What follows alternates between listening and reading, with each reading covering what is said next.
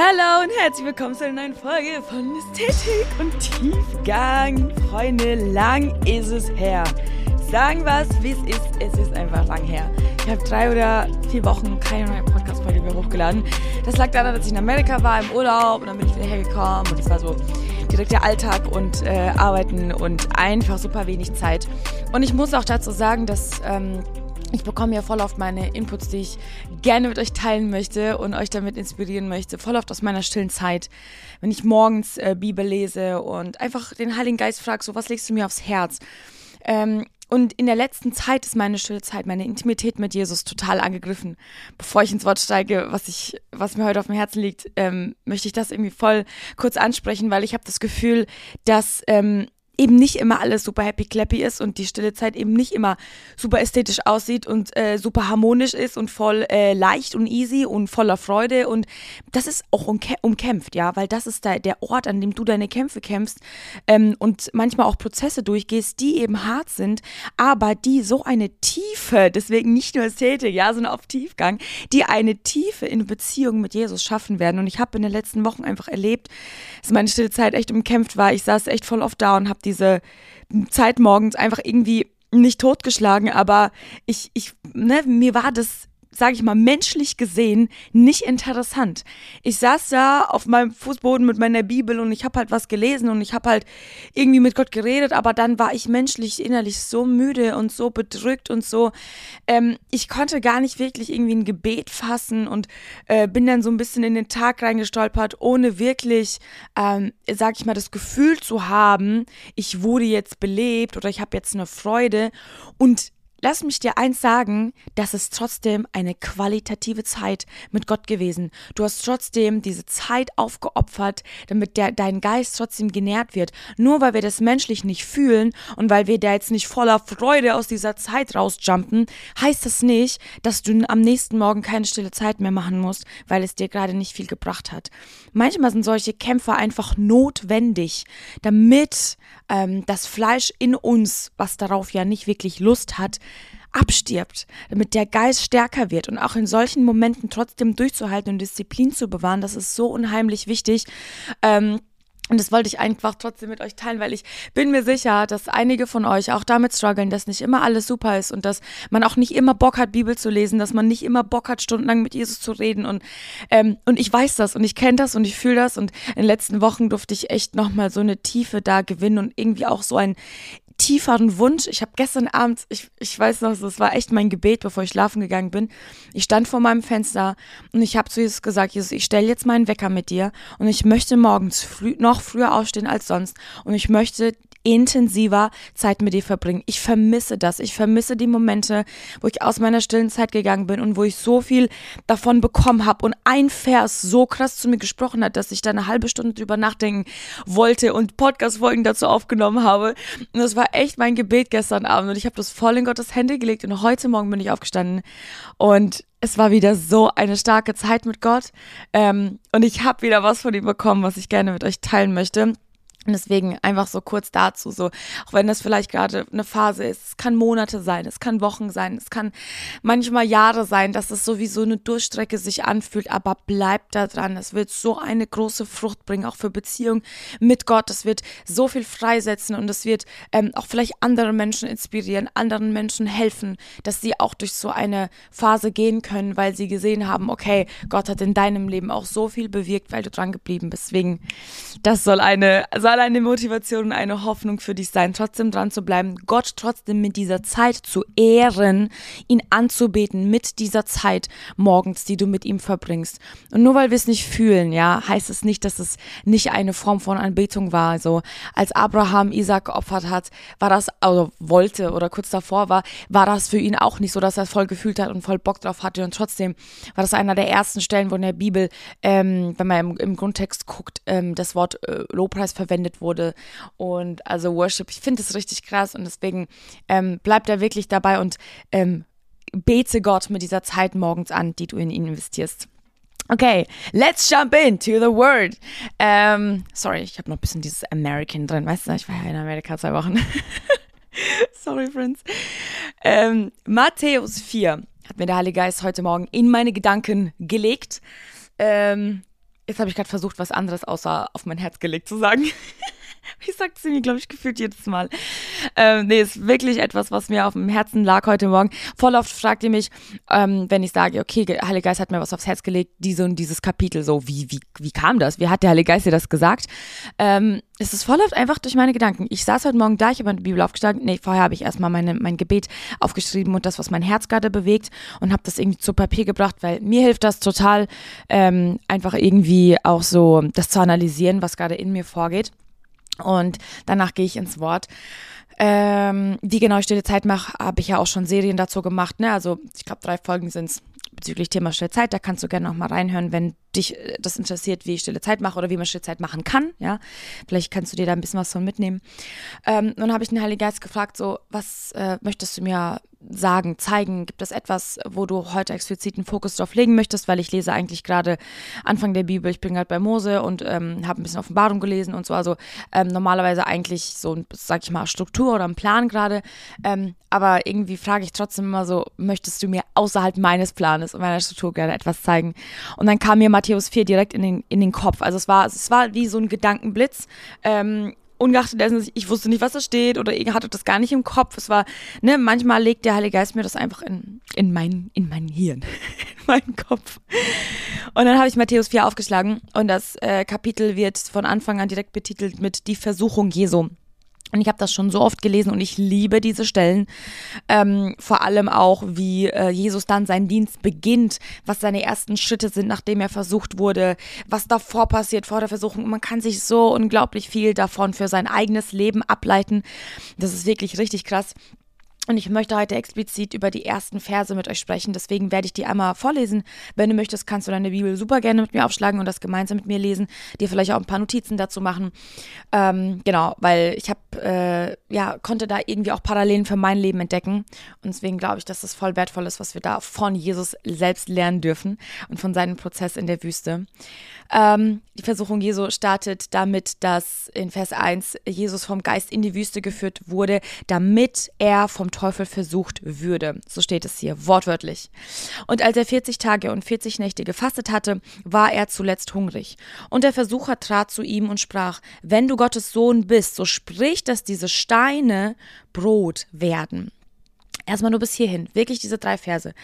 Über die habe ich heute Morgen die ganze Zeit nachgedacht und ähm, mir kamen so viele Gedanken dazu. Also erstmal natürlich crazy, dass da steht, Jesus wurde vom Geist in die Wüste geführt, damit der Teufel ihn dann versucht. Ja, also es ist voll heftig, weil für uns Christen ist das so, okay, wenn eine Versuchung in unserem Leben ist, was habe ich falsch gemacht? Wo habe ich gesündigt? Wo habe ich eine Tür geöffnet? Wo äh, habe ich irgendwie was getan, was nicht im Willen Gottes lag, äh, weshalb jetzt äh, so ein Fluch in meinem Leben ist, weshalb der Teufel mich jetzt versucht? Es ist auch manchmal so, okay? Da gibt es ja zwei, zwei Möglichkeiten. Also wirklich, entweder du hast irgendwie eine Tür geöffnet, hast gesündigt und ähm, hast, sag ich mal, dem, dem Bösen Erlaubnis gegeben, in deinem Leben jetzt zu wirken ähm, und hast ihn sozusagen, hast die Autorität Jesu nicht ausgesprochen in deinem Leben. Ähm, aber dann gibt es auch total oft die Möglichkeit, dass Gott Situationen zulässt, ja, menschlich gesehen Versuchungen zulässt, die aber super relevant für dein geistliches Wachstum sind und deinen geistlichen Prozess. Und ich erlebe das ganz, ganz oft, dass ähm, Christen wenn sie zum Beispiel so eine Versuchung im Leben anderer Christen sehen, direkt sagen, oh ja, also, ne, der ist ja geistlich vielleicht nicht so reif oder oh, das ist ja, hat er vielleicht, was hat er gemacht so, ne? Und pauschalisieren das direkt so, dass das automatisch etwas Negatives ist. Und ja, natürlich sind Versuchungen etwas Negatives, ja. Ähm, wer möchte freiwillig äh, vom Teufel versucht werden? Vor allem jetzt in dieser Situation ist das ein, ein Extrem. Er hat 40 Tage lang gefastet und ge, also ge, gefastet 40 Nächte, Tage und Nächte, so rum.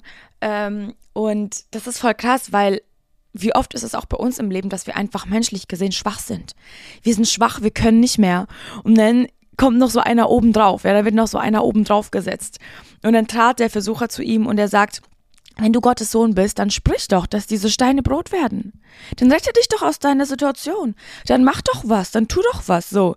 Ähm, der Teufel zieht direkt auf die Autorität Jesu auf die Autorität Gottes in deinem Leben, ja. Und er, er fängt direkt an mit, ähm, guck mal, in was für eine Situation du bist. Also das Erste, was er macht, er lenkt quasi dein Augenmerk auf deine menschlich gesehen schwache Situation, ja, auf deinen Hunger, dass es dir gerade nicht gut geht, auf deine Krankheit, auf dein Alleinesein, auf deine Einsamkeit. Er lenkt direkt diese, dein Augenmerk auf deine menschlich gesehen schwache Situation und greift die Autorität Gottes in deinem Leben an. Wieso macht Gott denn nichts? Wieso hat Gott denn so eine Situation in deinem Leben zugelassen? Sprich doch einfach, es heißt doch, du sollst einfach den Namen Jesu proklamieren und es passiert. Und alles wird super und du wirst wieder gesund und du bekommst auf einmal einen Partner und auf einmal wirst du schwanger und und und und. Und so fängt der Teufel an, direkt diese Situation anzugreifen und Gottes Autorität. Was er macht, er stellt äh, das Bild Gottes, was du hast, also dein Gottesbild, in ein schwaches Licht.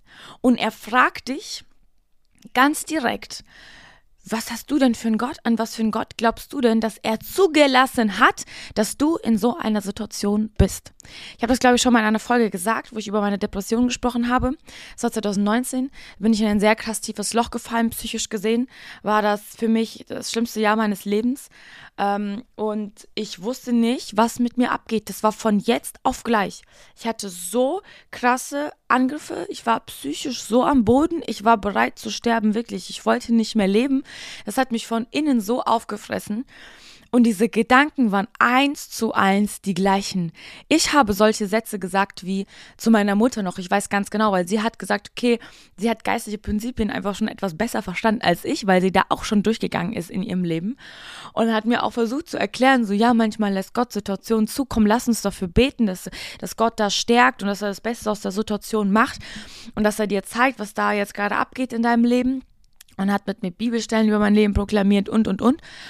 Und ich habe so Sachen gesagt wie, weil ich nicht wahren wollte, dass Gott diese Situation zulässt, ja. Ich habe versucht, das irgendwie menschlich zu erklären, weshalb ich jetzt Depressionen habe, auch wenn das menschlich nicht erklärbar war, weil es ist nichts passiert. Es ging mir gut eigentlich, ja.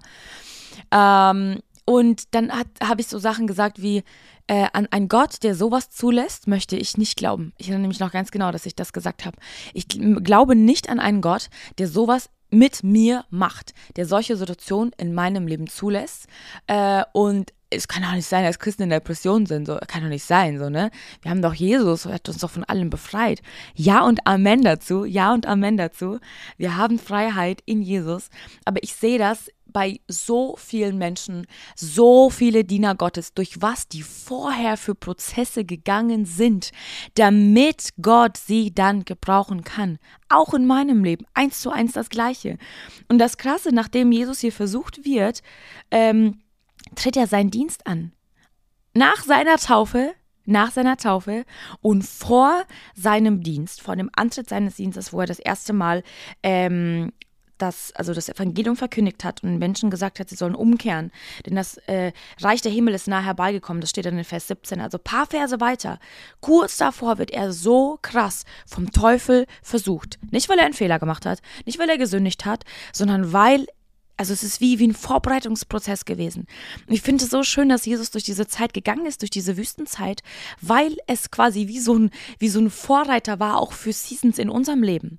Wie oft werden wir geschliffen, wie oft werden wir vorbereitet, wie oft sind wir in Situationen, die aus uns Dinge herausformen sollen, die da eben vielleicht einfach nicht reingehören in unser Leben und die ein stärkeres Gottesbild hervorbringen sollen und einen stärkeren Glauben und Vertrauen. Ich weiß noch, was das in meinem Leben getan hat, dass ich durch diese Depression mit Gott gegangen bin und äh, er mich davon geheilt hat, das hat so einen starken Glauben in mir geboren. Das ist wie so, wie so eine Geburt, können wir uns das vorstellen, ja? Die Wehen sind hart, ja? Die Wehen sind hart. Aber das, was diese Frucht, die daraus resultiert, ist einfach pure Freude. Und deswegen ähm, ist mein Wunsch einfach gerade voll der, dich zu ermutigen, mit Gott durch diesen Prozess zu gehen. Nicht äh, immer nur dafür zu beten, dass Gott diesen Kelch an dir vorbeigehen lässt, weil das hat Jesus auch, aber er musste diesen Kelch trinken, ja. Und Gott sei Dank, dass er es getan hat, weil wir jetzt Freiheit durch seinen Tod haben dürfen und Sieg durch seinen Tod, ja.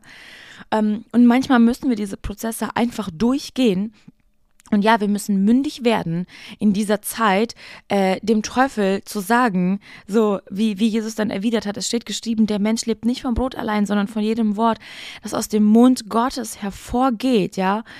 Also er kämpft mit dem Wort, okay? Es steht geschrieben, sagt er.